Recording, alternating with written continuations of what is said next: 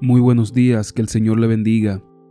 Para hoy 25 de mayo tenemos la reflexión titulada Cristo padeció para llevarnos a Dios, tomada del libro Yo estoy contigo, escrito por el pastor Vladimir Polanco.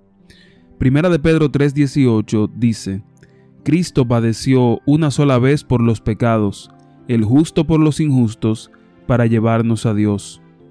Cuenta David Kossoff que cuando el rabino Mark estaba sentado con los ancianos de su sinagoga, se trató el caso de Yeltov, el panadero.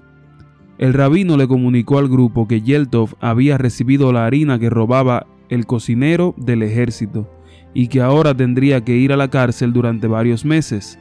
Tras escuchar la terrible noticia, uno de los ancianos comentó que era imposible estar sin pan todo ese tiempo. Así que junto con otros ancianos propusieron una solución al problema, que Pitzik el pobre ocupe el lugar de Yeltov en la cárcel. Mark les dijo que Pitzik no había hecho nada malo para ir a la cárcel. Entonces los ancianos dijeron, tampoco Yeltov, él cometió un pequeño delito, pero lo hizo por nuestro bien. Y agregaron, de todos modos, es mejor que Pitzik esté en prisión a que se la pase peleando en las calles.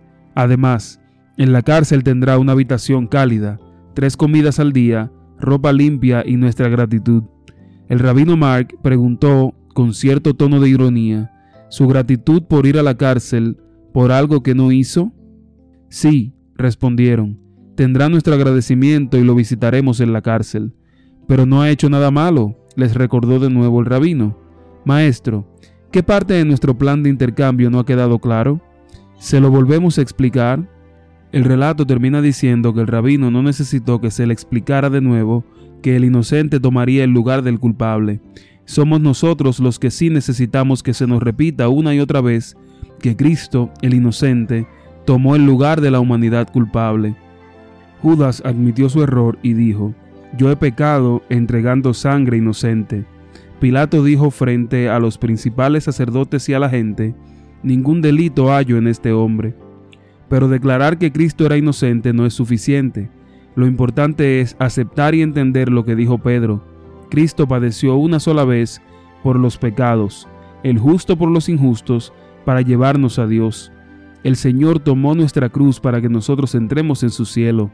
Dediquemos tiempo cada día para expresarle nuestra gratitud por haber ocupado nuestro lugar, porque eso es lo que garantiza que nos llevará hasta la misma presencia de Dios.